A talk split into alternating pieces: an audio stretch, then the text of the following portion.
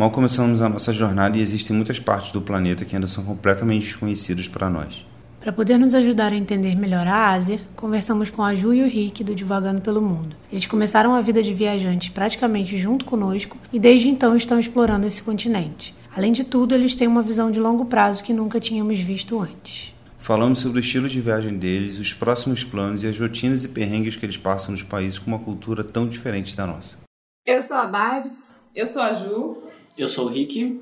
Eu sou o Magapo e esse é o Perdidos Podcast.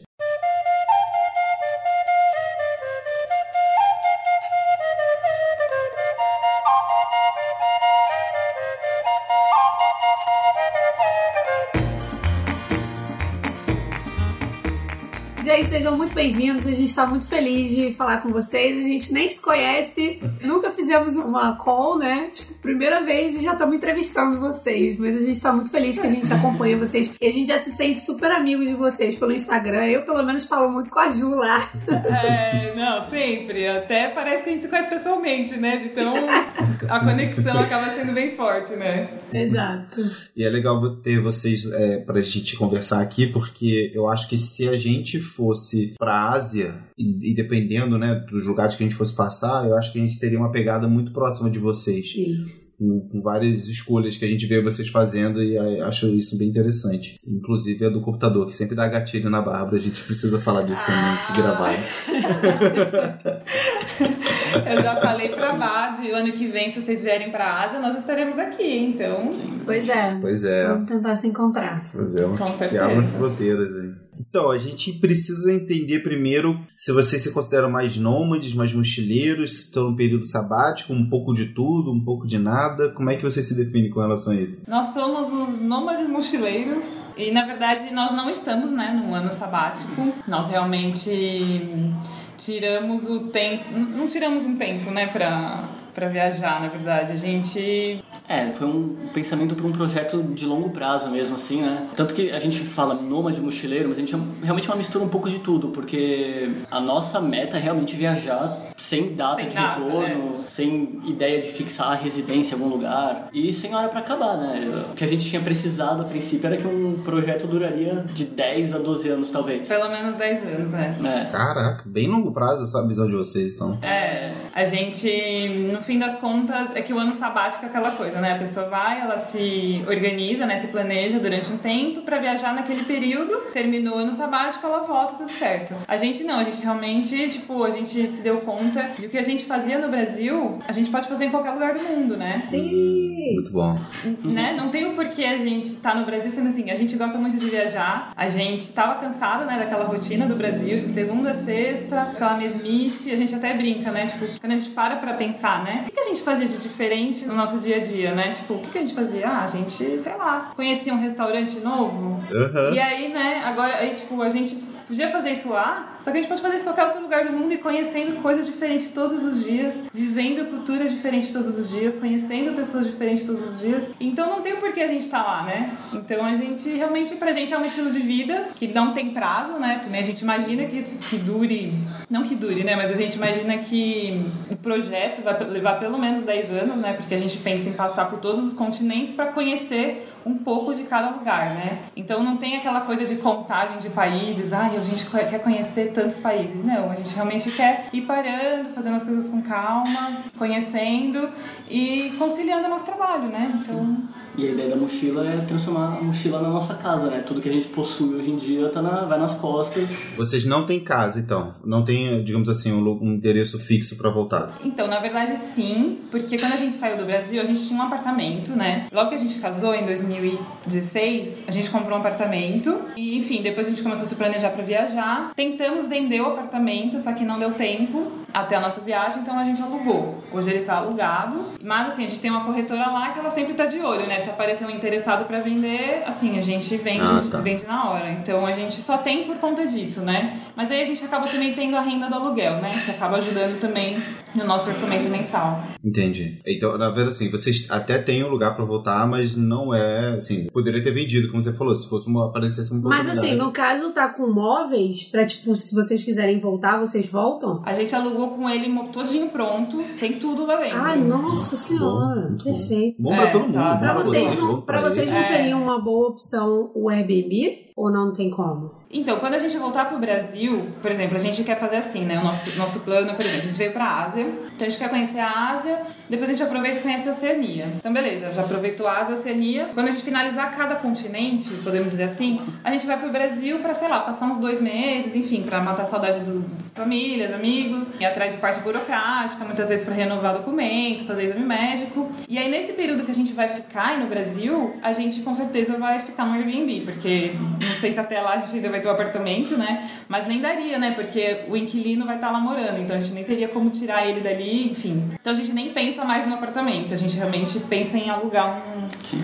um apartamento só pra esse período. Ou também tem a casa de, de mães, né? Pais, mais amigos. pais, mas enfim, a gente pensa mesmo em alugar algo. Na real, a pergunta foi pensando no apartamento de vocês, vocês alugarem através do Airbnb. Ah, lá não pode, né? Ah, acho que o condomínio não, não permite essa. Ah, sério? É. Tem isso, né? Porque já tá mobiliado, né? Tipo, poderia ser um, um Prontinho. puta lucro, é. Já tá ali, né? Ah, É, que pena. tem- É, quem sabe, né, no- se eles no futuro pelo perfil ali, não? É, não sei, já, já até saiu uma vez um e-mail, né? Mandaram uma carta avisando, pessoal, aqui não é permitido e tal. Eu não sei, mais por controle, né? Acho que de entrada de pessoa, toda hora fica saindo, entrando, enfim. Então lá não é permitido. Então a gente alugou, né? Então, por enquanto o Kili nos segue lá. Quando a gente estava em Montreal, a gente soube que tem um certo movimento em algumas cidades, como Montreal tinha, e eu não sei se outras cidades no mundo afora tem, de moradores e normalmente prédios, né? Eles tentarem se posicionar contra o Airbnb, porque tá tendo muito problema de barulho, de vandalismo, de festa, É. de que realmente, assim, faz sentido, é um, é um risco, né? Porque quando você mora num lugar, você vai passar ali dois, três anos, né? Você passa a conhecer os moradores. E se tem alguém ali por um dia, às vezes dois, e o cara, sei lá, aniversário de alguém, ele faz uma social pra ele, é um dia, só que no dia anterior teve outra pessoa fazendo social, no dia seguinte vai ter outra pessoa fazendo Exato. social. É, e aí gera um sim. problema pra comunidade, né? Então o impacto do Airbnb também, às vezes ele é positivo pro bolso do cara e negativo pro condomínio. É, e a gente viu também que ouviu falar, né? Não sei se procede, mas que depois dessa coisa do movimento que estamos vivendo hoje, é, o Airbnb está planejando proibir festas, né? Em número acima de seis pessoas, parece. É, Eles querem grupos. vão, vão, é, grupos é, até não sei quantas pessoas no máximo, a não ser que sejam famílias, obviamente, imagino. Mas no geral ele vai querer restringir um pouco, até para poder facilitar o controle das pessoas. né?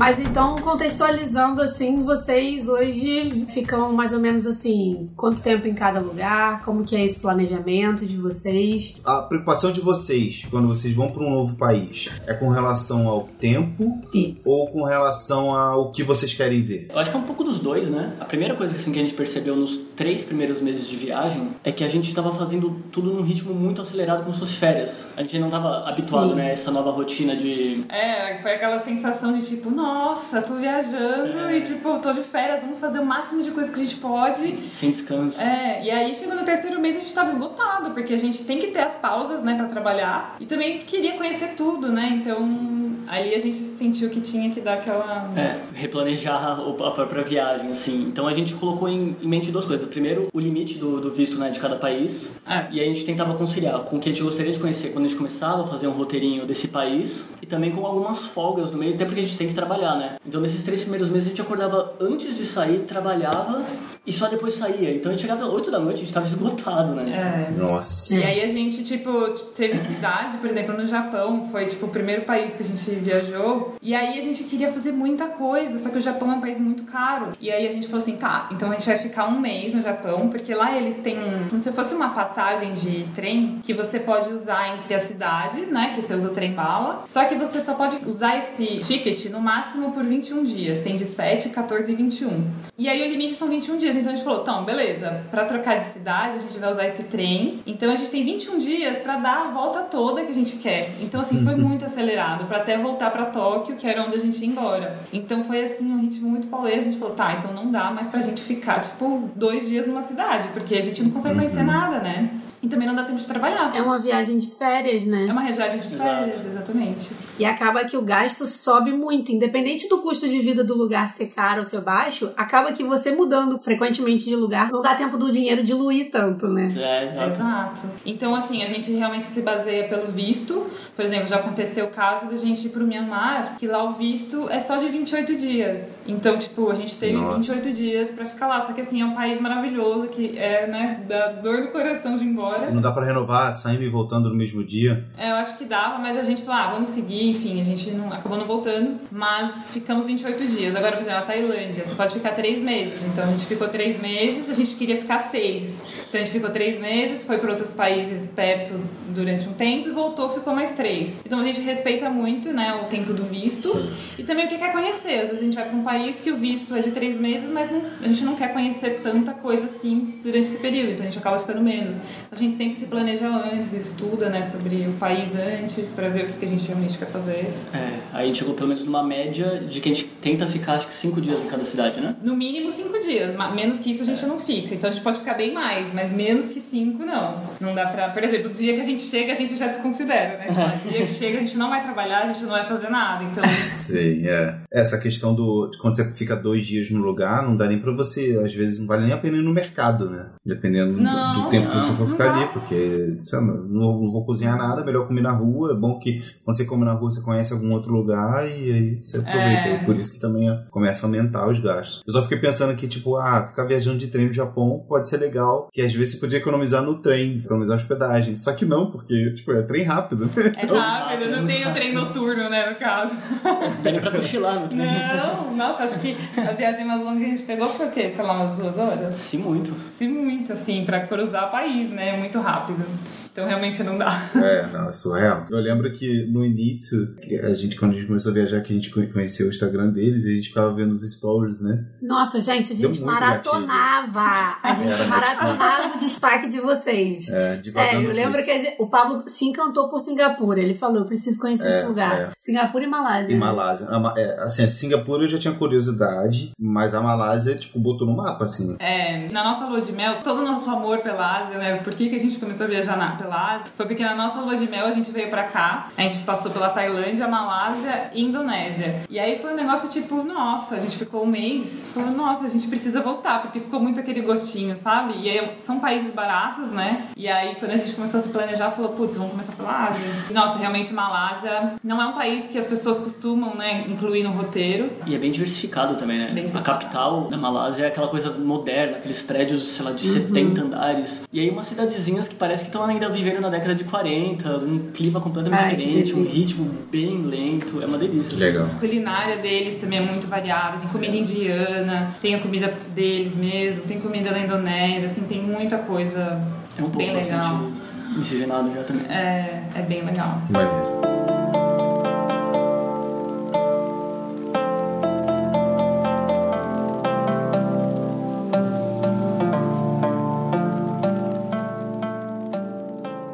Assim, alguns países vocês voltaram, né? Vocês já tinham ido, no caso, por exemplo, para a Lua de Mel. Mas com relação àqueles que vocês não conheciam, teve algum país que foi uma, gerou uma grande diferença, assim, de expectativa versus realidade, seja ela para melhor ou para pior? Acho que tem dois casos, né? Sim. Pra mim, Japão, assim, é um lugar. Posso falar que eu sonho todos os dias em voltar pra lá, porque realmente é um lugar, assim, dos sonhos. É maravilhoso em todos os sentidos, assim. É organizado, é muito limpo. As pessoas são, apesar de- dos japoneses serem mais fechados, né? Eles são super acolhedores, tentam se comunicar da melhor forma, sabe? Porque eles não falam muito bem inglês, né, lá. E, nossa, eles fazem de tudo, né, pra você conseguir, pra você se sentir bem. E lá também tem uma mistura muito grande de tudo, assim. Tem, tem bairro que você vai, é super tradicional, tem aquelas senhorinhas japonesinhas, sabe? Andando aquela coisa que você tem na cabeça do Japão. Só que também você tem, sei lá, você vai num bairro lá em Tóquio que é aquela, meu, parece. Vocês já foram pra Augusta, em São Paulo?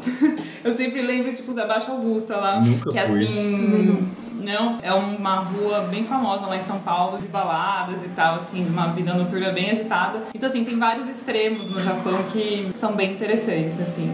É, acho que de expectativa e realidade. Pra gente, assim, a Índia se encaixa em qualquer pergunta de extremos que perguntarem assim pra gente, porque é encantador, é assustador, é lindo, mas também é aquela coisa pesada que você volta no fim do dia completamente esgotado mentalmente, né? De tanta informação e tanto contraste, né? O tempo inteiro. Então é uma coisa assim, que surpreendeu muito, tanto do lado positivo quanto do lado, assim, de. Não vou dizer negativo, mas de, de chocar, né? A gente ficou lá 35 dias e foram 35 dias de redescobertas, assim, dentro do país. Mesmo entre as cidades que são completamente diferentes entre si, mas mesmo de situações, né, que a gente via. É, eu- uma coisa que eu tinha lido antes da gente ir pra lá e que realmente a gente confirmou é que você não tem como sair da Índia transformado, assim. Você realmente revê muita coisa, você ressignifica muita coisa, vê coisas que você nunca imaginou ver, assim. A gente, meu, um dia andando numa rua lá, viu uma vaca com, tipo, cinco patas. A gente falou, tipo, oi?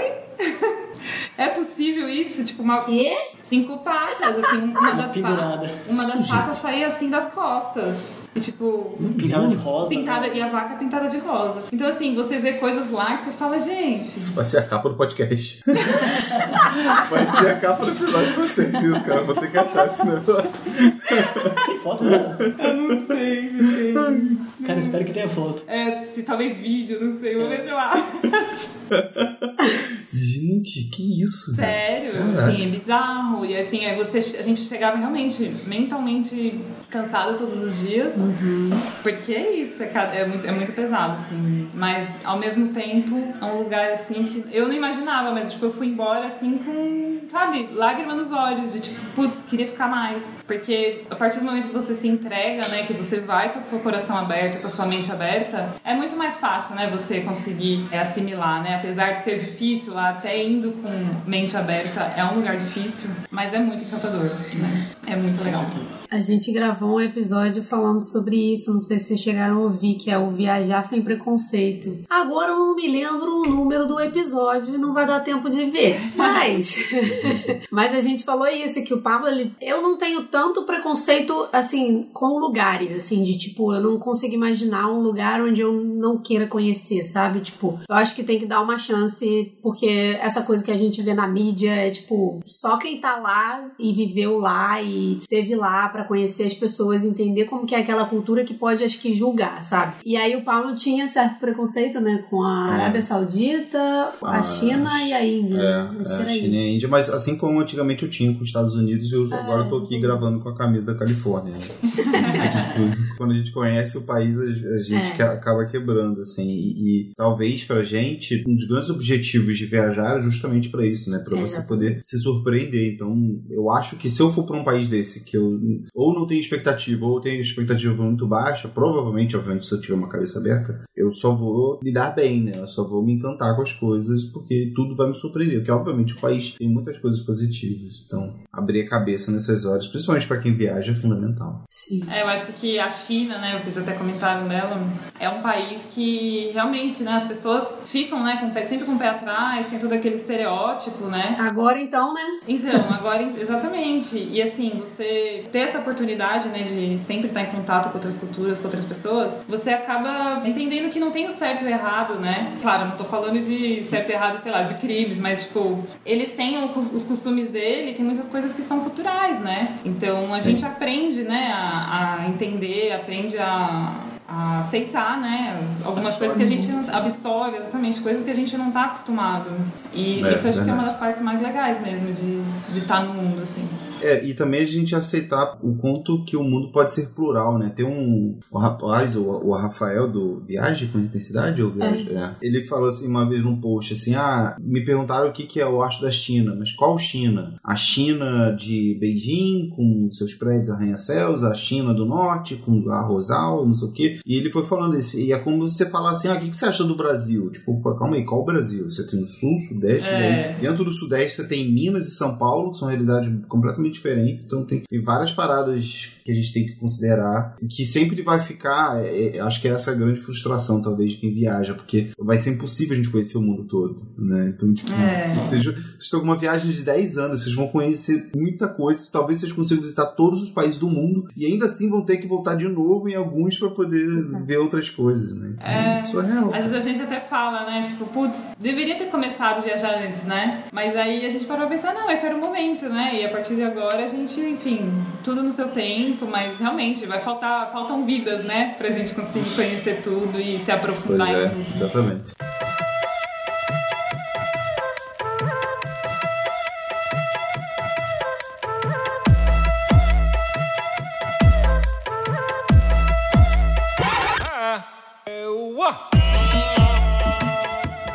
E como é que é o planejamento de vocês de vida com relação aos destinos e gastos? Vocês falaram então que vocês têm um planejamento de 10 anos e que mais ou menos a cada continente que vocês zerarem, entre aspas, vocês pensam em voltar para o Brasil. E a partir daí vocês, como é que funciona o planejamento? Como a gente vai voltar pro Brasil, nós pensamos em a segunda etapa, vai pro Canadá, e aí é, vocês já conhecem bem. Opa! Depois pensamos em descer por Estados Unidos, aí fazemos o México também, América Latina. Então já vai ser as Américas, né? Vai ser o divagando pelas Américas.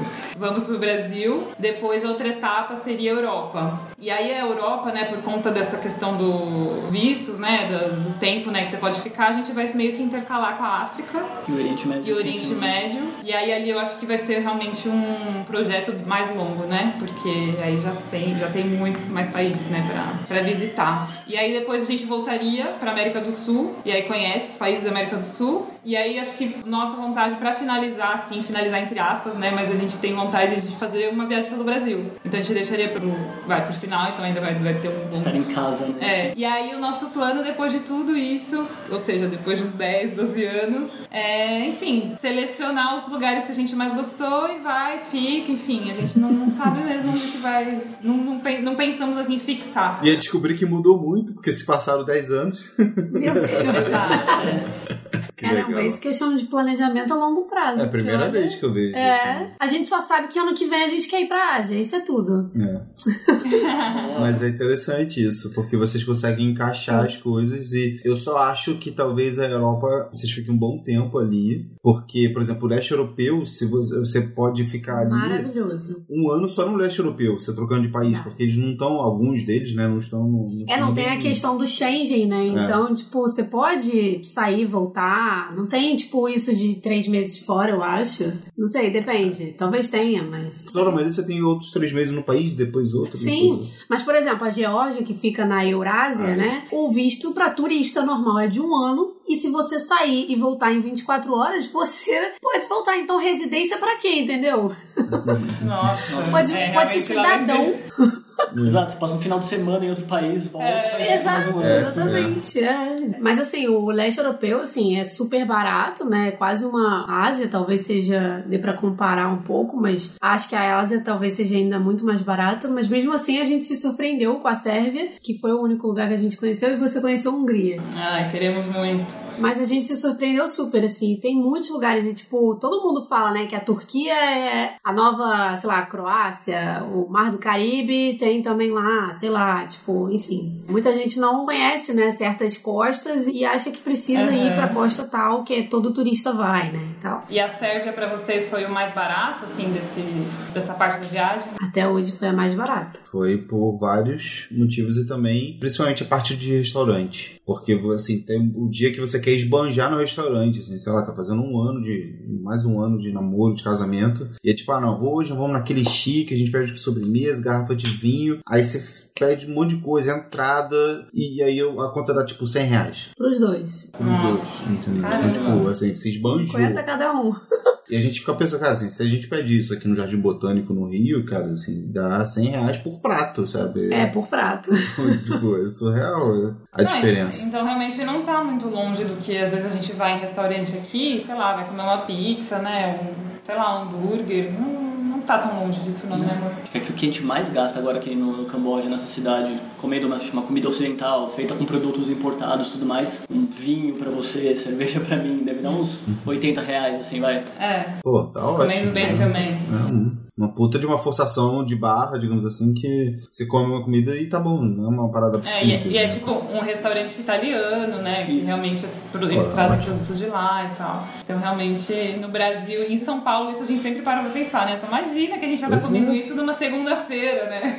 É, exatamente. Voltando assim ao planejamento, vocês planejam o continente ou o país? Ou vocês já planejam, tipo, até as cidades, assim? Hum, a gente. É que eu, né? Eu acabo cuidando mais do planejamento. Mas no começo eu planejava mais. Hoje a gente tá deixando rolar. Hoje não, né? Já, sei lá, leva uns seis meses mais ou menos pra gente entrar Os nesse. três primeiros meses. Três primeiros meses foi bem. Assim, antes a gente já tinha, né? Ai, a gente vai ficar tantos dias aqui, depois aqui, aqui. Agora não, a gente deixa aberto, porque se a gente quiser ficar mais dias nesse lugar, a gente gostou muito de ficar aqui, a gente pode ficar. Então, ah, não, acho que aqui já deu, né? Vamos trocar? A gente troca. Então, assim, por cidade a gente já não, não deixa esse negócio mais regrado. É mais o país mesmo, né? Então a gente se baseia pelo visto ou pelos lugares que a gente quer conhecer. Então, por exemplo, aqui na Ásia, né? A gente vai conhecer praticamente todos os países do Sudeste. Vamos conhecer todos os Sudeste Asiático, né?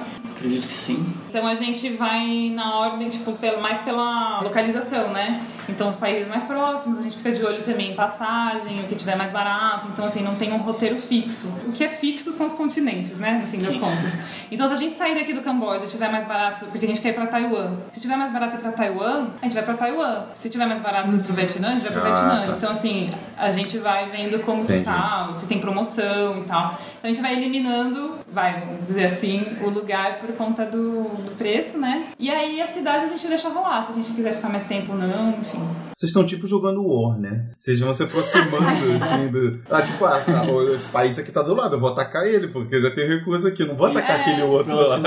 Eu vou atacar esse aqui do lado. É, o bom de ter essa flexibilidade é porque se a gente, né, ah, porque a gente já chega no país sem passagem de saída, né? Então, por exemplo, a gente tava na Tailândia, o nosso plano, a gente foi pro Myanmar, nosso plano do Myanmar era ir pro Nepal, que é um país vizinho. Só que quando a gente foi comprar passagem, nossa, tava muito mais caro, era muito mais fácil ir pra Índia, que é mais afastado. Então a gente foi- mudou o roteiro, fomos primeiro pra Índia, depois subimos, Ah, tá. pro, subimos pro Nepal. Então é mais fácil, né, ter essa flexibilidade, a gente não compra passagem de saída. Assim a gente consegue se organizar É. com mais facilidade. E vocês têm mala despachada ou vocês só têm mochila? Temos mala despachada. Mochila, né? É, não, mala despachada que o mochilão, né? É. No caso, a gente despacha um mochilão e cada um tem sua mochila. Eles têm o ukulele. Ah, tá. Vocês são da, da vibe do Quelerê também. Não é isso que vocês têm? Um ukulele e o violão, que a gente comprou aqui no comprou Camboja. aqui, é, co- é efeitos da Cara. quarentena. Efeitos da quarentena. Agora, quando a gente for pegar o primeiro avião, eu não quero nem ver. É, eles não, eles não viajaram ainda com a gente. Meu Deus do céu. Finge que é um filho, vai no colo. É logo assim. É, não, é, falaram que dá pra levar ele junto. Mas a gente despacha porque assim, a gente, querendo ou não, a gente tem roupa, né, pra frio e calor, né? Então assim, não tem como a gente ter uma mochila muito pequena pra poder caber tudo. A gente também tem notebook, né, que não dá pra despachar. E aí tem muita recipiente, né, de shampoo, essas coisas, a gente acaba tipo comprando maior, né, pra compensar pra gente ficar nos lugares, então também não, não tem como levar no avião. Então a gente tem despacha as duas mochilas e cada um fica com a sua mochilinha. É, hoje a gente migrou pro mochilão. Vocês foram pro mochilão, né? É. É, compramos um mochilão em Portugal de 40 litros, estava muito mais em conta do que aqui no Brasil, e a gente falou, ah, vamos arriscar. E aí estamos aí, desde que começamos a viajar dentro do Brasil, já pra Floripa, né? Desde que a gente chegou da, da Europa. Foi de mochilão? A gente já foi com o mochilão e falou: não, vamos despachar, vamos fazer esse desafio, ver se hoje a gente consegue. Sendo que a gente estava indo pro frio, né? Então foi muito mais desafiador. É verdade. Assim, foi muito difícil. A gente já não aguentava mais usar as mesmas roupas. E a gente sempre fala: quando a gente for pra Ásia, a gente não quer levar, tipo, jeans. Eu tô querendo evitar levar coisa jeans, sabe? Porque pesa. É, pesa mesmo. Eu não sei se eu vou conseguir, mas eu vou tentar levar, tipo, short de pano, é, vestidinho, essas coisas. Porque eu sei que a temperatura média anual é 38 graus, né? 35, sei Nossa. lá. No mínimo, né? A gente tem calça jeans aqui, mas, por exemplo, quando a gente vai pegar avião, a gente tenta usar, já ir com a calça, sabe? Ela geralmente não tá dentro É. da mala, porque ocupa espaço realmente, né? Exato. Mas aqui exatamente. na Ásia, imagina, não... A gente fica com agonia de ver as pessoas de roupa, de, de calça, né? A última coisa que você vai querer, querer colocar é uma calça, uma blusa, nossa. É muito quente. Não, tortura. E pra gente foi maravilhoso poder ir, eh, pegar de mochila pra Floripa, pelo menos, porque não despachando, a gente nem passou no balcão de check-in, fiz check-in online, já fui direto pra que delícia. Já sai direto. Eu falei, gente, é muito tempo que eu não fazia isso. É, cara. muito Desde a tempo época que eu trabalhava, isso. eu não fazia isso. Então era maravilhoso. Tinha esquecido já Não. disso. E fora que o mochilão é muito mais prático, né? Eu, eu entendo a- as vantagens da mala de rodinha, mas assim, a mochilão, a gente, tipo, pega muito ônibus, pega, enfim, Aham. barco, né? É. Pra ir pra ilhas. Mochila, você tá ali nas costas, é muito mais fácil É se locomover, né? Fora a falta do asfalto também, né? Em determinados lugares aí na Ásia. É... Tem lugares que você só chega de barco. Tipo, Sim, como é que você vai fazer? Tuk-tuk. na areia. É, quando a gente vê a gente chegando de barco com aquelas malas pesadas, tipo, dá um certo aperto, né? Porque o pessoal passa um perrengue pra não molhar. Exatamente. Não, de salto alto. É, Ah, então, sempre tem. aí molha a calça tem. até o joelho. Cara, é. Essa nova temporada do Nômade Like Local foi criada para ser um conteúdo abrangente sobre a vida nômade. Vamos ter convidados para falar de assuntos específicos e por isso passamos os últimos dois meses pesquisando a pauta, fazendo entrevistas e produzindo um conteúdo rico de informações. E graças aos nossos apoiadores, essa temporada pôde ir ao ar. Ainda não temos retorno financeiro sobre o conteúdo que criamos, mas com esse apoio podemos nos estimular a criar cada vez mais, com uma produção cada vez melhor e em mais plataformas. Se você curte nosso conteúdo, considere nos apoiar. Isso já é possível a partir de 5 reais por mês. Acesse apoia.se barra para ter acesso a todas as informações, metas e recompensas. Yeah.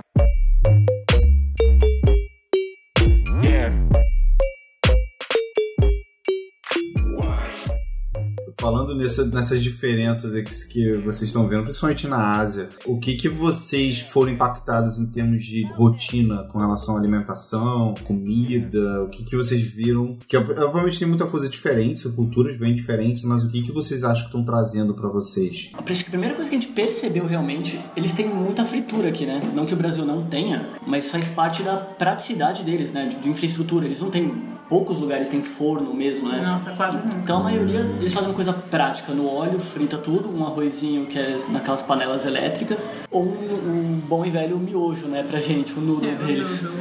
É, eles usam muito condimento na Também. comida.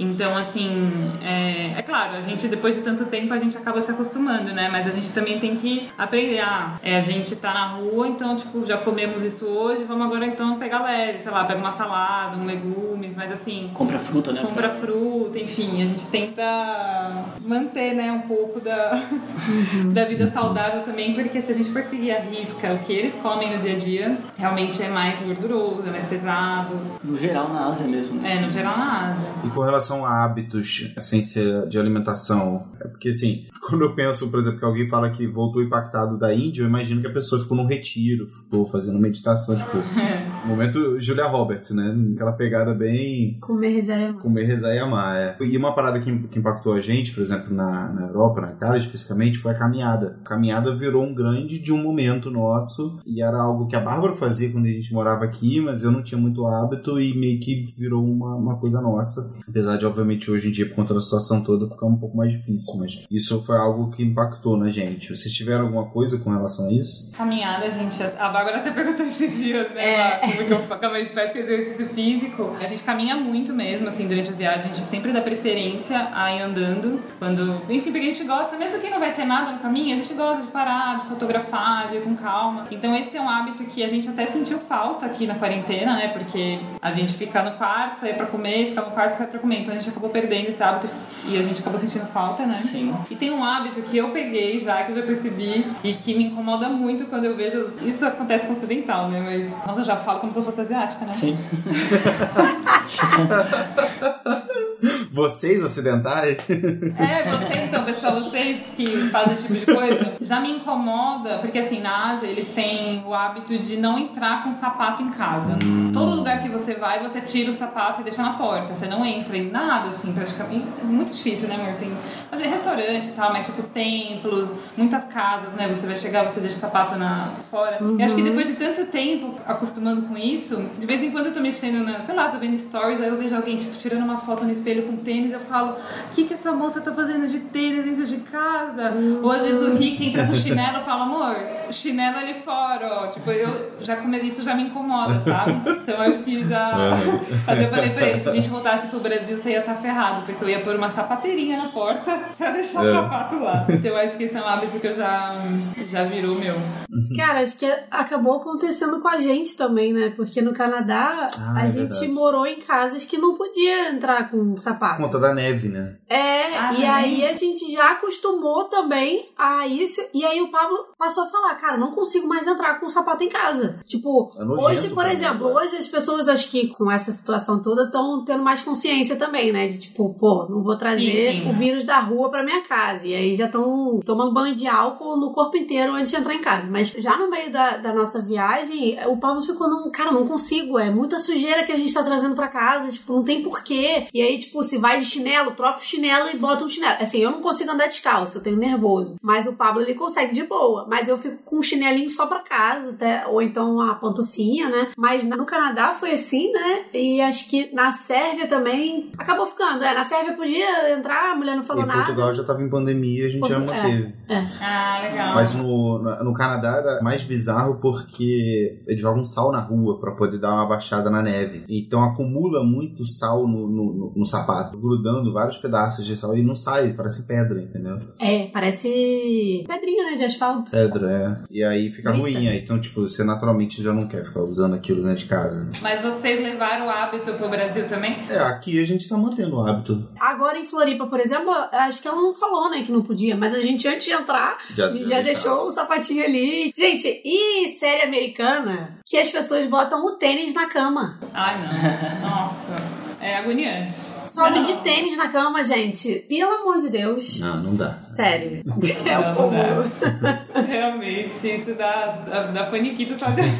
Até de pôr mochila. assim, Eu já não gostava, sabe, de pegar mochila tá no chão de pôr na cama. Isso é uma coisa que eu já não, não gosto. É. Mas assim, o chinelo, hoje o Rick, hoje ele já sabe, né, amor? Eu só olho assim, ele já sabe que vai é o chinelo. Aí ele volta e coloca o chinelo lá. A mochila eu utilizo um recurso que eu uso como desculpa pra- para poder botar ela nos lugares. Na cama acho que realmente não rola, mas tá lá em cima do sofá, é que ela vem com aquela capa, né? Aí eu- eu- a Ah. gente viaja com a capa e quando a gente chega em casa a gente tira a capa e aí bota ela em algum lugar pra poder abrir. Ah, é, não, aí beleza. Não, aí sim. Aí eu tipo, não, não, tava de capa e tal. Bota sua camada de proteção. é, um grande de uma proteção, uma bolha protegeu mais.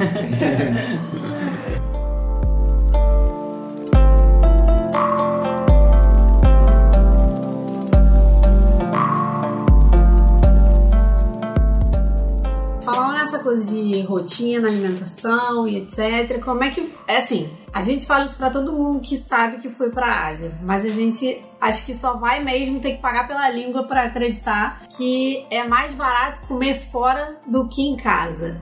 Eu sei que é difícil na Ásia a gente encontrar fogão, né, na- nas casas, até cozinha mesmo totalmente equipada, mas se tiver, não vale mais a pena comer em casa. Olha, tudo vai variar também dos hábitos, né? A gente tem uma amiga que veio pra Tailândia, que é muito barato comer, né? Dependendo do lugar, mas ela não se encontrava com nada que ela encontrava nos restaurantes. É, é ela é vegetariana. Então, assim, ela achou que foi mais difícil de realmente de encontrar opções que, que agradassem. Então, nesse caso, se você tem realmente uma cozinha, você consegue fazer a, a sua comida da forma como você gosta. Mas a comida realmente é muito barata. Assim, na Tailândia você encontra prato por um dólar. E aí você fala, putz, eu vou comprar um saco de arroz e comprar carne. Tipo, comprar carne na Tailândia já é mais complicado. Eles usam muito frango e porco. E aí, dependendo do tempo que você for ficar, às vezes não compensa. Porque assim, por exemplo, nós, nós gostamos muito de conhecer a culinária local. Então, assim, a gente realmente gosta de comer, tipo, comida de rua, gosta de experimentar coisa nova. Então, pra gente é um prazer, né? Assim, colocando na balança, pode ser que fique pau a pau se a gente cozinhar ou se a gente comer fora. Então a gente acaba meio que mesclando. Quando a gente tá num Airbnb que tem cozinha, a gente, claro, vai mais vezes no mercado e tal, mas a gente também gosta muito de comer. Sim, e acho que no fim das contas esse preço baixo compensa. Em muitos lugares, na Tailândia eu não sei se eu não lembro tanto, mas Índia, Myanmar, Nepal, aqui no Camboja, eles têm umas porções enormes. Então você vai pegar um fried rice com vegetais a um dólar e cinquenta Pra dois. que você consegue rachar. Beleza. Caraca, É. nossa senhora, é. Agora tem um outro ponto pra mim, que é o seguinte, que quando a gente tá nessas viagens mais rápidas, quando a gente viajava de férias, era um saco pra gente ter que sair de casa toda vez pra comer. Tipo, não ter nem um cafezinho da manhã, tipo, ai, acabei de acordar e quero um, um café, uma fruta, um iogurte, não sei. Nem pra isso, tipo, dar uma preguiça, assim, de sair. Então, eu não sei, acho que vocês já devem ter percebido nos nossos stories, mas assim, sair pra comer pra gente é sempre um evento. Eu gosto muito. E assim, às vezes eu até brinco, né? Falo, nossa, esse perfil virou um perfil gastronômico, né? Porque toda comida eu quero fotografar, eu quero, tipo, a gente tem que experimentar um lugar diferente, né? Então a gente acaba não ficando com preguiça, mas claro, né? Acontece, tem dias que a gente tá com preguiça, daí aqui tem muito serviço também de delivery, então dá pra pedir, eles entregam em casa. E a gente sempre tem alguma coisinha pra comer, nem que seja um cup noodles, né? Em casa a gente sempre tem alguma coisinha. tá. Por exemplo, a gente tá passando por época de chuvas agora aqui, né? Então a gente tá usando mais o serviço de delivery, porque pra sair tá mais complicado e tal. Mas a gente sai com muito prazer, né? Sai, seja pra caminhada nem pedalar, já aproveita e já faz um exercício antes e depois da, da refeição. É, a gente gosta muito.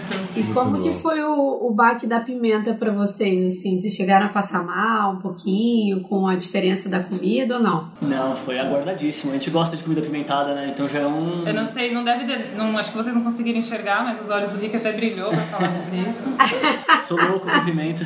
Cara, mas já disseram pra gente que até quem gosta de pimenta é forte demais pra essas pessoas. É, uma coisa que, assim, que a gente. tem alguns lugares que a gente vai, por exemplo, comida indiana é muito apimentada naturalmente, né? A tailandesa também, eles usam muita pimenta. Então quando eles perguntam assim, eles falam, ah, você quer apimentado ou apimentado nível Índia? Ah, não, só apimentado, Nossa. ok. Tipo, é, e aí é quente, mas. É, o segredo, assim, eu, eu gosto de comida apimentada, mas não tanto quanto o Rick.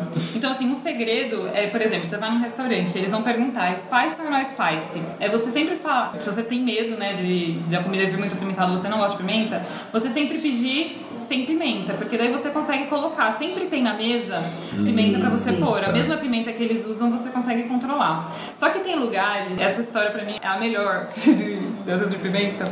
A gente tava num restaurante na Tailândia e aí a moça pediu um prato que eu sei que esse prato vem pimenta, ele já é naturalmente com pimenta. E aí eu pedi pra ela, falei, no spice. Aí ela, tipo, beleza, no spice. Aí tava lá sentada esperando e tal, e a cozinha ficava bem na frente, a gente conseguia enxergar assim a moça fazendo. Aí ela levanta e vira e fala, uma pimenta ou duas pimenta? Aí eu falei, no spice. Não, mas uma ou duas? Aí eu, ah, tá bom, uma. Tipo, é o tempero deles. Ela não consegue fazer sem a pimenta. É tipo, acho que tipo É o alho, né? e A cebola e alho nossa, sabe? Do Brasil. Caramba. Ou duas. Tipo, vai uma. Aí vem a pimentada, né? Obviamente. Então. É, tem vezes que muitas vezes funciona. Você pede no spice e aí vem, vem sem, mas às vezes acontece essa também, né? Muito bom. Eu adoro quando, quando a gente tá num lugar que a gente não tem a opção de, de escolher comida do jeito que a gente quer comer, sabe? Consumir. Eu lembro que eu tava num restaurante na Hungria e aí eu pedi uma salada, uma saladona assim e tal, tipo várias coisas. Só que a salada veio um pouco seca. Aí eu falei, ah, eu quero um azeite, por favor. Aí o cara falou assim, azeite? Eu falei, é azeite, se puder um azeite aqui, ele tá bom. Aí saiu, voltou, falando assim, olha, o chefe falou que não precisa de azeite, tá? Bom apetite. Eu vou medir, eu falei, tá bom, então ele vai comer por mim? O que, que eu faço aqui? Eu vou que eu comi e deu, deu certo, né? Pô, que droga, cara. Eu não posso nem botar azeite na, na salada. Não tô falando pra ele botar, sei lá, leite condensado na carne. Calma aí. Eu tenho só mais uma pergunta em relação a isso. Eu faço sempre pra todo mundo que eu sei que tá na Ásia também. A questão da água. Vocês só bebem água de garrafinha? Tem essa coisa mesmo de tomar o cuidado de não beber a água daí pra não passar mal? A gente conhece pessoas que viram e falam, ai, tô cagando pra isso. se passar mal, é, meu corpo cria anticorpos com isso. Olha, esse é um assunto realmente que gera né, debates, assim, porque a Índia é um país que falam que você. Falam não, né? Sim. Você tem que tomar mais cuidado com a água, né? E assim, até com gelo, com alimentos crus, saladas, são, é uma coisa que você tem que tomar cuidado. Mas assim, tem gente que vai pra lá e nem escova o dente com a água da torneira. E pra realmente ter essa, por precaução. A gente nunca deixou de tomar água. Nunca deixamos de escovar o dente, né, com a água da torneira. E a água a gente pede suco normalmente, pede gelo, né? Tipo, nunca aconteceu, né, de. Ah, não, mas acho que esse cuidado maior foi na, na Índia, né? Foi só na Índia. Assim, a gente no começo, nós começamos a viagem sem pedir gelo. Aí depois você vai, nossa, mas tá muito calor. Será que vai fazer mal? Só um gelinho? Aí depois você vai abrindo, né? E aí, gente, nós demos muita sorte. A gente não passou mal. Mas, no geral, assim, eu não vejo, assim, grandes, grandes problemas com, com relação a isso. Né, pra não sentimos nenhuma. Nem de outros viajantes comentando assim também, não. Não, mas assim, na Índia, acho que foi o único país, né, amor, que a gente Sim. teve essa recomendação, né? Da água, assim, pra tomar cuidado. De resto, não, a gente toma tudo. Eu acho que até antes da gente viajar, né, a gente passou no Medicina do Viajante lá no Vocês já ouviram falar na medicina do viajante? Não. É um serviço que tem vários estados, provavelmente tem aí no Rio de Janeiro, que no, em São Paulo é o Emílio Ribas, né, um hospital público que tem um serviço de é um médico, então é voltado para quem vai viajar. Então você marca uma consulta, fala, olha, eu vou para esse país, esse e esse. É gratuito. Ele te dá todas as recomendações de vacinas que você tem que tomar, os cuidados que você tem que tomar. É um serviço muito legal que ainda não é tão divulgado, né, no Brasil. E a gente passou pela consulta antes de viajar e assim a Índia, o cara perguntava toda hora, né, tipo, mas olha, a Índia, perguntava não, ele afirmava, né, assim, Sim. A Índia você tem que tomar cuidado com isso, isso, isso, assim, era o único país da nossa lista ali que ele frisou bem, assim, o consumo de água, Toda a água. da água, dos alimentos, né, crus e tal, mas de resto, tranquilo, Foi né? Mas hoje onde vocês estão ficando, por exemplo, como que é a água do, da casa que vocês estão? Tipo, é da pia? Não, a gente comprou Ah, um. aqueles galão de 5 litros. É. Ah, não, beber água da pia a gente nunca bebe, assim. A gente só bebeu, acho que no Japão e na Coreia porque é potável. Não, em Singapura. A gente usa pra chaleira, né? Mas aí como É, esquenta a água, Sim, sim. É. Sim. Esquentar mata água. tudo, espera. É que a gente, na Europa, tipo, nossa, era maravilhoso. Não precisa comprar água, você abre, É. né? Acabou. É. Perfeito. Aí chegamos no Brasil, não tem isso. Poxa, que É. saudade. Nossa, não, no geral, a gente, aqui a gente tá comprou aquele galão mesmo, mas sempre compra garrafa, né? É, E Japão e Coreia bebe água de torneira, né? Singapura. Singapura também. É, água potável também da torneira. É um sonho, né? Nossa.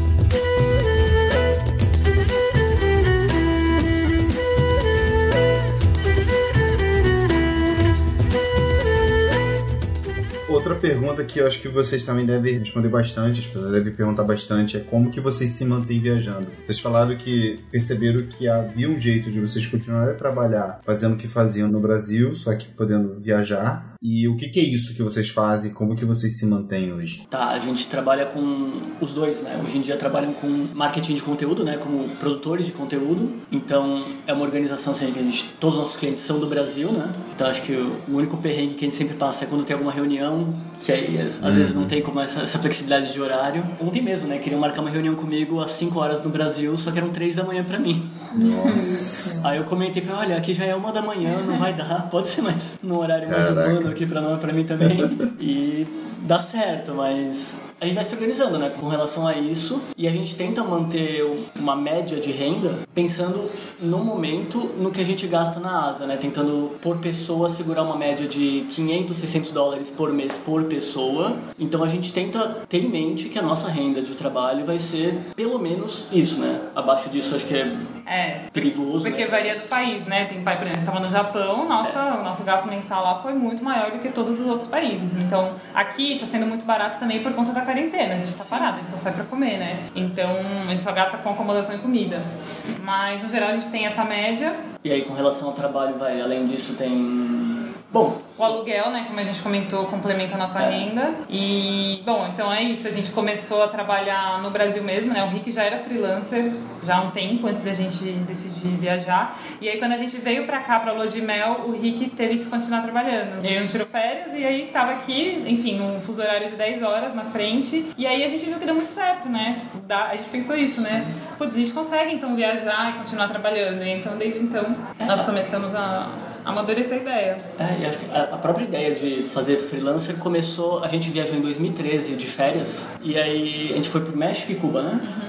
E aí quando a gente voltou, falou, poxa, a gente tem que fazer isso todo ano. Mas aí quando você vai fazer as contas, meio que não, não dá muito certo. Então, então começar a fazer alguma coisa pra gerar uma renda extra. Só que aí foi aumentando a demanda de trabalho e a gente percebeu que não, dá pra sair do, do corporativismo, daquela coisa rígida. E aí o desejo de viajar foi aumentando junto com a demanda de trabalho, até que a gente decidiu viajar, né? Pra mim, pelo menos, eu ficava muito deprê quando eu voltava de férias. E aí eu ficava, tipo, deprê real. Sabe aquela pessoa que você volta e fala, tipo, acabou o sentido da vida, sabe? Assim. Aham, um vazio. Eu só posso viajar daqui a um ano de novo, sabe? Vou ter que trabalhar mais um ano inteiro pra poder fazer uma viagem de um mês. Isso foi uma coisa que, que motivou muito, né, a gente a, a mudar o estilo de vida. E agora a gente pode, enfim, viajar a hora que a gente quer. Não, não agora, né? Em épocas normais, a gente pode, enfim, não tem mais essa sensação, né, de, de fim de férias, assim, é muito bom. Mas a gente respondeu a pergunta, agora realmente eu fiquei Ou a gente divagou. É real. Muito né? bom, muito bom esse meme, muito bom. Não, mas vocês responderam. É, né? responderam sim, responderam tanto do lado é, da produção de vocês atual, É, quanto como que era a situação de vocês e passaram a viajar. Eu só tenho uma dúvida, se vocês pensam em alguma maneira de monetizar ou divagando pelo mundo, Uhum. de transformar ele, de ter produto com ele, ou se não, vai continuar a ser uma parada, por mais que seja profissional a maneira como vocês fazem, né? Tipo, desde o início vocês fazem uns videozinhos tão bonitinhos e tal. Uma parada super bacana. Ou se vocês vão manter assim por hobby, digamos, ou pensam em deixar isso, sei lá, rentabilizável. Não, o Divagando pelo Mundo, na verdade, pra mim, ele é o meu foco, assim, número um. Claro, eu tenho que preciso do, do trabalho, né, pra poder continuar viajando, mas o meu objetivo é realmente tornar o Divagando pelo Mundo o nosso negócio. Então, que mais pra frente nós dois consigamos deixar de fazer os freelas que pra gente poder realmente viver da renda do Divagando pelo Mundo.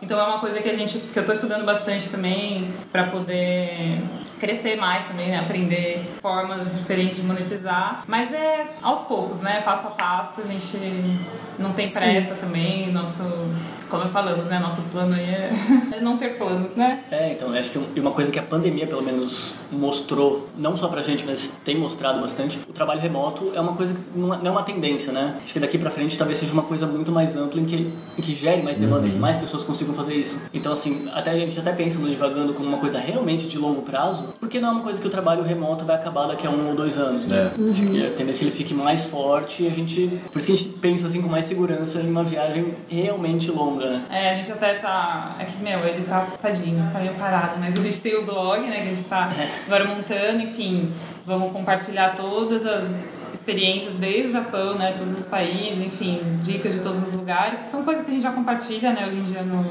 no próprio Instagram, mas temos sim, temos intenção de, de divagando esse nosso negócio no futuro. Boa. Mas essa coisa de, ah, tá parado, a gente quase não se dedica tanto pra isso, mas assim, é o que é. Não é sua fonte de renda principal, então você É, do jeito faz que dá, quando né? dá, né? E, e pra gente, pelo menos, assim, a gente, quando a gente saiu, começou a virar a vida nômade, a gente já tinha como foco o Nômade Laca Louco, só que a gente pensava que seria de uma maneira diferente, seria fotografando nos lugares e, sei lá, oferecendo, Oferecendo filmagem, serviços talvez, físicos serviços fisicamente nos lugares. E aí a gente percebeu que seria muito cansativo, que isso seria, demandaria da gente todo uma- um planejamento de, de você meio que já ter clientes antes de você chegar no país, aí teria que combinar com o planejamento de saber o país com seis meses de antecedência, enfim, uma série de coisas que não fazia muito sentido, além de ser cansativo e até mesmo frustrante, né? Você ficar lidando com uma nova cultura e você entrar naquele país para poder fazer dinheiro. E quando cada um teve o seu clique do que, que a gente pode fazer para poder ganhar dinheiro, acho que foram três momentos, né? Tipo, o primeiro foi quando a gente fez o vídeo da Itália e da Patagônia, que a gente percebeu uma linguagem de filme que agradou a gente e as pessoas. E segundo, quando eu lancei esse ano o cara do PPT e quando você começou a trabalhar com edição de podcast. Sim. E são do- mais duas coisas também que a gente pode fazer. Não, a gente é, demorou bastante pra entender como que a gente pode oferecer serviços hoje ter uma renda cada um, né? Porque a princípio era só, tipo, vai ser o Nômade Laca Louco como empresa e é isso. Mas, cara, assim, é baby steps, né? Tipo, não dá pra É. começar algo do zero e esperar que amanhã você vai estar ganhando dinheiro com isso. Então, beleza, a gente já trabalhava com fotografia antes, eu trabalhava com fotografia antes e ele trabalhava na empresa que ele trabalhava, que ele pediu demissão, né? Então, tipo, ele ficou pensando, não, eu preciso me refazer urgente. Aí, tipo, eu tinha fotografia e achava que ia fazer isso, mas não deu. Então, tipo, o- todos os dois tiveram que repensar completamente tudo, né? Exatamente. E hoje a gente tá naquele momento onde a gente já sabe o que vai dar dinheiro, só que as coisas ainda estão sendo construídas para poder ter tudo rodando direitinho. E aí, enquanto isso, a gente tá com essa vida nômade que fica num momento de hiato, né? Então, eu acho que a maneira como vocês fazem isso tudo, para poder dizer que é melhor que seja lento, que Sim. mantenha a vaca leiteira, né? Que É. que é aluguel, são os frilas, e mantenha a vaca leiteira ali que não deixa passar fome e você possa direcionar as coisas para poder fazer com que seja um- uma parada que faça muito sentido e com saúde mental. Porque acho que hoje, para mim, a coisa mais frustrante que, que poderia acontecer é eu me estressar e eu entrar numa, numa crise de ansiedade e toque com o nome de Ela que é louco. Acho que isso, para mim, seria a coisa mais triste do povo. Eu pedir demissão para poder fazer isso, sabe? Pra É, poder sair de tudo para poder dar a volta, literalmente dar a volta ao mundo para poder voltar a me estressar com isso. Não... Aí o o problema seria mais comigo ter que fazer terapia, né? Não é? É, não, faz muito sentido. A gente, a própria pandemia, né? é, Eu, por exemplo, sou uma pessoa muito planejadora. E assim que começou a pandemia, eu tive crise de ansiedade porque, tipo, eu me vi num lugar, tipo, meus planos simplesmente, Pra né? planejar o quê? Exato. Então, assim, a gente tinha, né, o plano, ah, a gente vai fazer isso, isso, isso, em janeiro a gente volta pro Brasil, então, assim, fica aquela coisa na cabeça, né? Comecei a estudar esse ano realmente sobre monetização é, do Instagram, do nosso blog, e aí, de repente, veio a pandemia, e aí, tipo, a gente, putz, nós somos um perfil de viagem, o que, que a gente vai fazer agora que ninguém quer saber de viagem, né? Então, foi uma coisa que mexeu, né, com a cabeça, assim, que até você parar e falar, putz, tá, é isso, não tem o que fazer, foge do nosso controle, a gente tem que aceitar e vamos ficar aqui, enfim, vamos fazer o negócio devagar e aí fui retomando, enfim. E é isso, vamos, vamos indo aos poucos, aí vai replanejando, a gente já não tem mais os planos de voltar pro Brasil em janeiro, obviamente, né? Vamos tentar voltar de onde a gente parou, mas também não sabe quando, né? Então seguimos em frente aí. E sobre essa questão toda que, que a gente está vivendo agora, como é que está sendo a quarentena aí no Camboja? Vocês se sentem seguros, inseguros? Vocês sentem a população aderente a, a protocolos, voluntariamente ou por obrigação? Enfim, como é que está sendo a situação aí? Eu acho que a gente chegou aqui em março, né? No Camboja, no dia 7 de março, né? E- Ou seja, quase quase sete Uma meses. semana, né? oito. É, sete ou oito meses. Ah, Sete. Sete. Em outubro vai fazer sete E meses. foi uma semana antes da pandemia, porque a gente de- chegou no, decretado, em Portugal bem no dia também. dia 11. É, a gente tava em. Bom, enfim. Já na Tailândia, veio pra cá. A gente chegou aqui no dia 7, se eu não me engano, no dia 20, 22, 21, eles fecharam as fronteiras. A gente acabado de chegar nessa cidade, a gente falou, ah, a gente vai ficar acho que 4 ou 5 dias aqui. Cinco dias. Cinco. E aí a gente foi ficando, né? Porque começou a aumentar os rumores de que iam fechar. Então, março e abril foi muita incerteza aqui no país, né? Porque essa cidade aqui é bem pequenininha. E aí ficava aqueles rumores, restaurantes fechavam um dia, no outro dia reabria, colocavam álcool no dia, no outro já não tinha álcool. E acho que em abril ainda tinha muito estabelecimento fechado, né? Aí eles fecharam as fronteiras entre as cidades. É, você não podia mais mudar de lugar, mas assim, a cidade que a gente tá hoje, que estamos desde o começo da pandemia, nunca apareceu. Tipo, às vezes a gente sente que não, não tá rolando, sabe, uma pandemia, porque aqui tá tudo muito normal. As pessoas não andam de máscara, mas assim, é que o país está controlando muito bem a questão do vírus, né? Então eles têm um controle super rigoroso. Hoje não tem o vírus circulando pelo país, teoricamente, porque só entra aqui quem tem negócio no país e quem entra tem que fazer um depósito de 3 mil dólares, fica de quarentena. É assim, é absurdo. Tá tendo um controle muito bom, né? Então a gente pensa que nós realmente somos muito privilegiados de ter ficado aqui, né? Chegado aqui na hora certa, porque a maioria dos, países vizinhos fechou, assim, de fazer lockdown, de realmente não poder sair de casa. Aqui a gente continua com a vida normal. Nós já podemos viajar pelo país, já. Só que estamos paradinhos aqui porque também é época de de monções, então estamos paradinho, mês que vem a gente deve viajar. Mas assim, o país está lidando muito bem com toda essa questão, então a gente se sente muito seguro. Ah, que bom. Mas ainda teve, teve esse período de quarentena mesmo, né? Que Teve, teve. Que aí foi o mundo inteiro, né? Tipo, abril, março, abril, né? Foi aquele negócio, tipo, nossa, não vou sair. Até o lugar que a gente tava hospedado, o cara falou, gente, tentem ficar no quarto de vocês, sair o mínimo possível. A gente, não, beleza e tal. Mas assim, aqui não foi. É, eu acho que eles comemorariam o ano novo em abril aqui no Camboja. Eles adiaram e aí agora em agosto, que realmente, né, o que oficialmente os casos controlados, eles comemoraram o ano novo. Aí todo mundo veio pra cá que é- É, o turismo tá rolando normal aqui. Só que, internamente tá rolando. só que não tem Interno, previsão né? realmente Interno. de abrir. É. Fronteiras estão fechadas assim sem previsão. É só pra eu entender, vocês não podem sair do país então. Poder pode, mas assim, tem poucos voos saindo daqui. Por exemplo, tem voo que sai daqui pra Coreia do Sul. Só que, tipo, a Coreia do Sul não tá aceitando turista. Então, assim, você vai pra Coreia do Sul, você teria que fazer uma escala pra um outro lugar. Aí, enfim, tá super caro, né? Porque Camboja em si já não tem tantas rotas internacionais. Então, Sempre com alguma escala, né? sempre com alguma escala e aí os países estão fechados. Por exemplo, se a gente quisesse voltar para o Brasil hoje, a gente teria que dar realmente a volta no mundo para poder chegar, porque aí vai para a Coreia do Sul, da Coreia do Sul vai para algum país na Europa e depois vai, vai quicando, né? Tá, sei lá, acho que, que no mínimo, sei lá, 15 mil reais falaram para voltar. Acho que até os voos de repatriação que tiveram aqui foram bem assim. Nossa, era. Pingados. Parava em um lugar, era mais de. É, foi era tipo muito- dois dias para chegar no Brasil, É, né? exato. Porque a minha preocupação foi que, por não estar tendo voo, a- o governo também está ciente e vocês não estão numa situação de visto, alguma coisa assim, irregular, né? Não. Então, a sorte é que eles liberaram o visto aqui. Então, a gente renovou o primeiro mês, porque assim, o Camboja te dá direito a um mês de turismo, de viagem. Ia ser uma viagem rápida, né? E aí, o primeiro mês a gente chegou a renovar, a gente falou, putz, a gente não vai conseguir sair daqui. Aí, logo depois, o governo soltou, enfim, Suspendeu, uma, né? suspendeu ah, o visto e tá até hoje. Só que assim, a gente já tá acompanhando os países vizinhos, a Tailândia, por exemplo, o pessoal tá tendo que sair. Eles não, tão reno não renovaram agora o último, o último visto. Então, tipo, a galera tá correndo, ou tá tentando pegar visto de estudante, ou tá tendo que sair correndo. Então, aqui por enquanto, estamos tranquilos, porque a gente tava falando disso ontem, né? Tipo, É. até quando, né? Que eles vão permitir, né? Que a gente fique aqui. Mas assim, no geral, vocês gostaram? Estão gostando de morar no Camboja, assim? Muito. Acho que surpreendeu bastante. É um país que carece de uma infraestrutura melhor ainda. Acho que eles estão se reerguendo, né? Depois eles tiveram acho, uma história bem violenta, assim, recente, né? Inclusive. Mas ainda é um país que justamente ele tem muita beleza natural ainda, sabe? Não, não tem tanta exploração urbana em, em muitos cantos. Então é um lugar muito agradável, assim, um povo maravilhoso.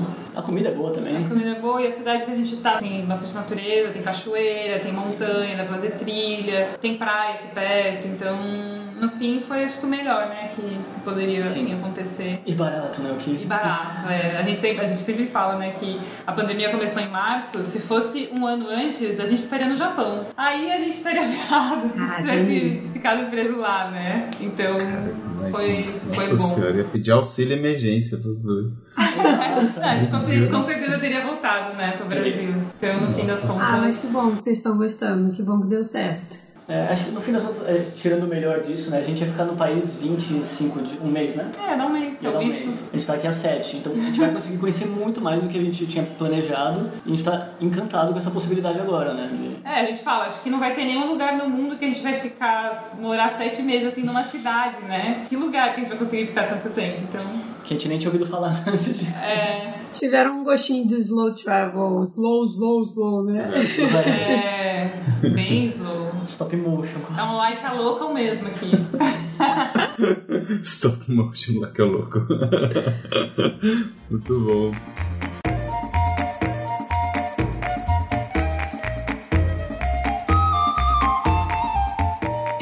Momento da apresentação e do jabá. Tudo que vocês estiverem planejando aí, quiserem botar no mundo aí, falar pras pessoas, passa os arrobas de vocês, se tiver mais de um. Quer vender frila Quer também? vender frila, exatamente. Se apresentem, falem o que, quem são vocês na fila do pão, né? E o que, que vocês fazem aí, o que, que vocês. Na têm fila da pimenta. falar. Na fila da pimenta, é isso aí.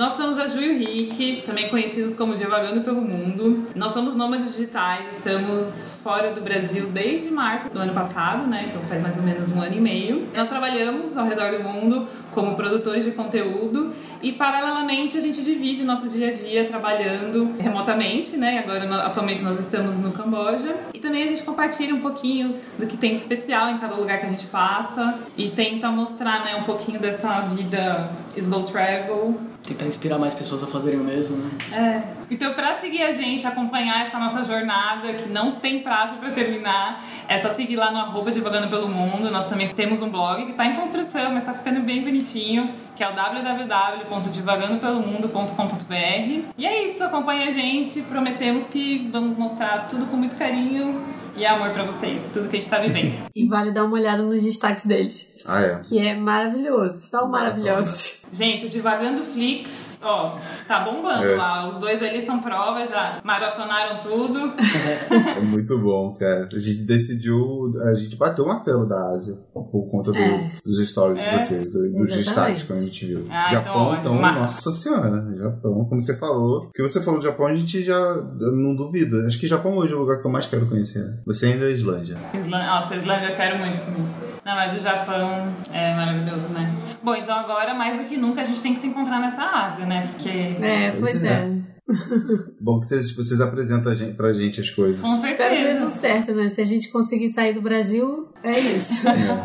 Ah, vai, mas ano que vem. Bom, o plano de vocês é viajar no tipo, meio do ano que vem ou começo? Vocês ainda não sabem. em abril. A abril a gente vai estar retomando mais ou menos a viagem ainda, né? Esperamos. É. Gente, mas muito obrigada pelo convite. Muito bom mesmo conversar com vocês. Vocês já são super queridos pra, pra nós há muito tempo, né? Mas muito bom ter essa primeira conversa aqui pessoal, pessoalmente. Cara a cara, né? Sim. Pessoalmente mais. Foi ótimo, adoramos conhecer vocês. Tem que marcar agora um papo criativo só pra gente se conhecer melhor e, e falar sobre projetos. Com certeza, acho que vai render esse assunto aí. Vamos precisar de umas boas horas de, de Zoom aqui. Muito obrigado pela participação de você. A gente adorou. Foi bem tranquilo, do jeito que a gente gosta. Assim, papo Isso. leve, suave, longo. As pessoas vão ouvir bastante coisa aí, mas ficou sensacional. Vocês têm muito conteúdo, cara. Muito bom mesmo. Beijo, Beijo, tchau. tchau. Beijo, gente! Pessoal.